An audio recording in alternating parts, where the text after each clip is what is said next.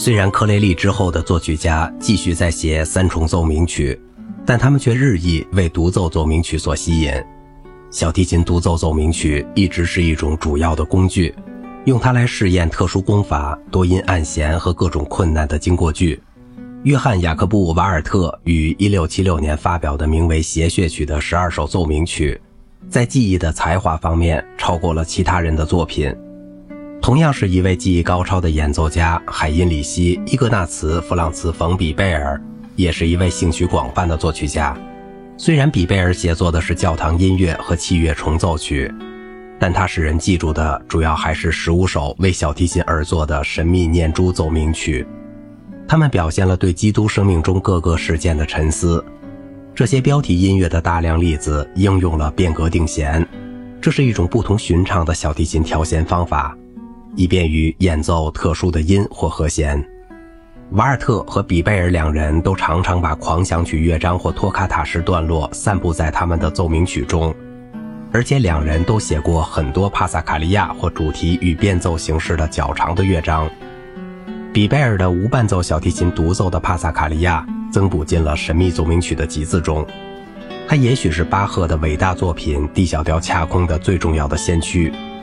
比贝尔和瓦尔特之后的大多数德国小提琴作曲家都处于意大利学派的影响下，并在那个基础上发展了一种风格。克雷利最有影响的一个学生是弗朗齐斯科·杰米尼亚尼，他在伦敦长期从事演奏家和作曲家的事业。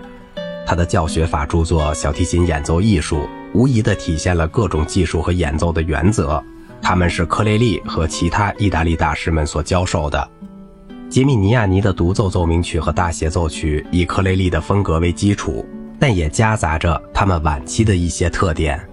亨德尔的大协奏曲也采用了克雷利对这一题材的处理方法。克雷利的传统也活在另两位著名的小提琴家的作品中。他们是弗朗切斯科·马里亚·维拉奇尼和彼得罗·洛卡泰利，后者也是克雷利的学生。意大利演奏大师中最出名的是朱塞佩·塔尔蒂尼，他的独奏奏鸣曲和协奏曲主要是18世纪中叶的早期古典主义风格。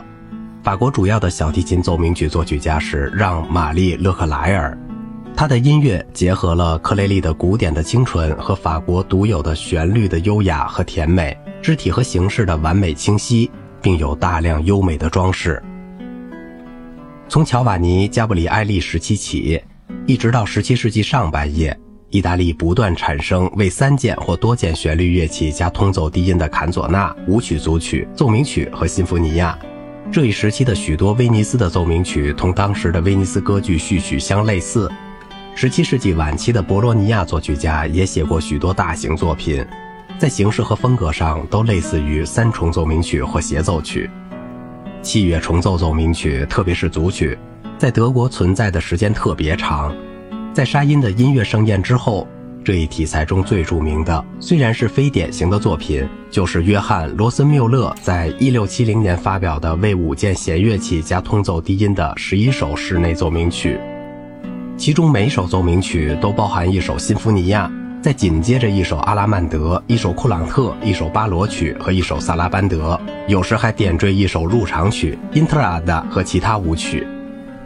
受到威尼斯歌剧序曲启发而创作的引人注目的新福尼亚，在中速或慢速三拍子的庄严而宏伟的段落与对比性的较快段落之间交替。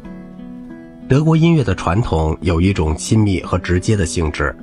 作曲家们喜欢比较大型的合奏作品。也喜欢管乐和弦乐的音响，很多德国城市的大学音乐社使公民有机会为了自娱自乐而一起演奏和演唱。